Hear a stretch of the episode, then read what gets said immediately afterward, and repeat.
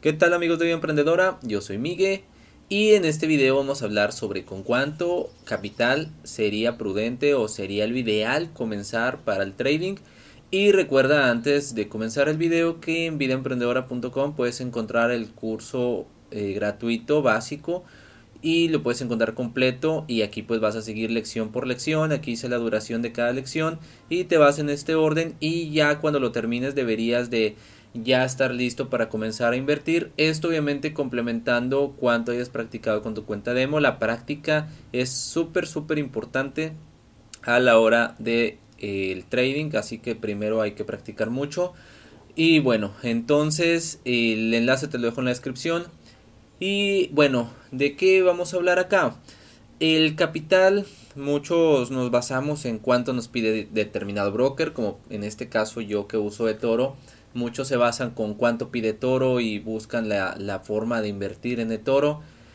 Todo lo que te diga en este video, tómalo como simple referencia, es solamente en base a lo que yo pienso, tú vas a tener la decisión final, ya al final de cuentas si vas a invertir o no invertir, esto va a ser decisión tuya y pues esto es en base a, a mi experiencia y lo que pienso yo al respecto. Entonces es importante no invertir hasta que te sientas preparado. Es decir, ya que hayas practicado lo suficiente con tu cuenta demo, entonces ya ahora sí, pues si te sientes listo y sientes que lo hiciste bien y ya sabes manejar tus emociones, entonces, ok, es momento de conseguir capital o si ya lo tienes, pues de invertirlo para comenzar. Entonces, siempre debes de invertir solamente el capital que puedas invertir.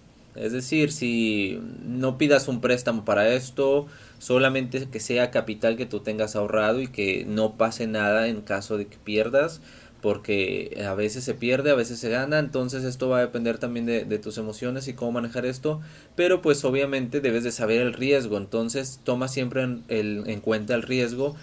Y pues es por esto que debes de invertir solamente dinero que puedas invertir, ya se los he mencionado en repetidas ocasiones. Y especialmente no hagas caso en cuánto te pide un broker. Si el toro te pide 500 y tú solamente tienes 100 dólares, vete a otro broker, busca un broker que te pida menos cantidad y obviamente busca unas reseñas que de este broker para saber si te conviene realmente o no. Entonces, si tienes, por ejemplo, mil dólares, mil quinientos, entonces, y realmente los estás dispuesto a arriesgar, pues entonces mm, eh, ingresa pues la cantidad que tú puedas ingresar debes de tomar en cuenta que el hecho de tener el capital aquí no significa que todo lo tengas que tener invertido. Por ejemplo, aquí vemos mi cuenta virtual, la cual he logrado quebrar de 100 mil a, menos de 5 mil y ahorita pues estoy en 10 mil. Pero esto porque es, eh, lo he utilizado por dos años en práctica. El primer eh, año prácticamente en dos meses la puse casi en cero. Entonces, Vemos acá que el capital que tengo invertido son solamente 4.693.88, mientras que tengo disponible todavía más de la mitad.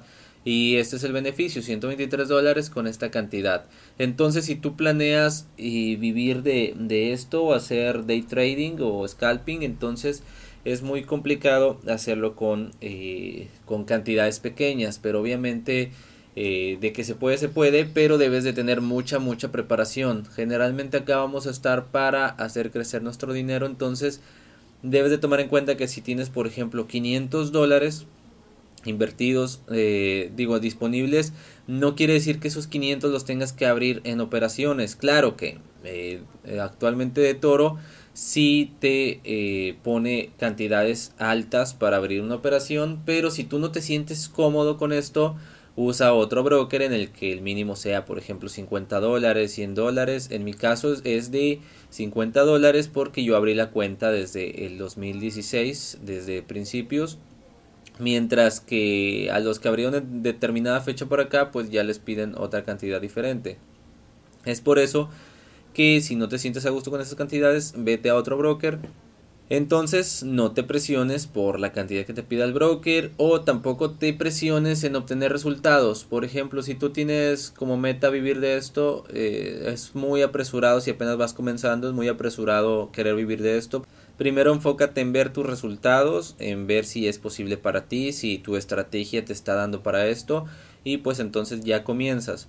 Pero tampoco te presiones en si ves que tu cuenta está en rojo no te presiones de, de que de que quieras recuperar pronto porque esto te va a hacer una mala jugada y es probable que vayas a hacer inversiones este muy tontas o sin pensarlo y nada más este por la presión de que quieras recuperar lo que ya llevas perdiendo o tampoco cierras la operación nada más por cerrarla. Generalmente las operaciones pues no pasa nada si, si llega a, tocar más abajo el valor por ejemplo las que tenemos apalancamiento por uno pues no pasa nada si, si este valor si este cae su valor completo porque prácticamente no, no se cierra la operación. Entonces tú no te preocupes va a recuperar.